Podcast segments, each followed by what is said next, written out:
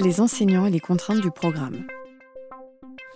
Là encore, une réponse un peu, brutale et très décevante. Je vous conseille rien, sinon euh, vous, vous deux, comme inspecteur, euh, de faire savoir qu'il y a un problème.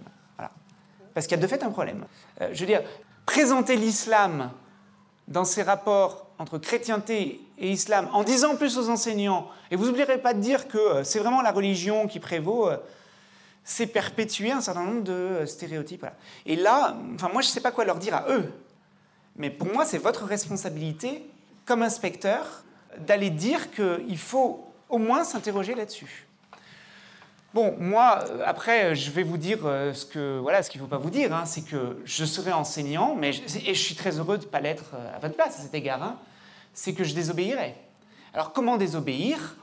En essayant justement de montrer l'islam, dans ses rapports à la chrétienté, d'abord, il n'y a pas un islam, il y a un certain nombre de royaumes, d'empires, qu'il est très éclaté, et que c'est très généralement, ce ne sont pas des raisons religieuses qui ont prévalu dans les antagonismes, qui d'ailleurs n'étaient pas que des antagonismes, mais aussi euh, des points de rencontre, etc. Voilà. Je serais surpris qu'on vous contraigne absolument à présenter sous un angle religieux ces questions. En ce sens, il me semble que la désobéissance est très limitée.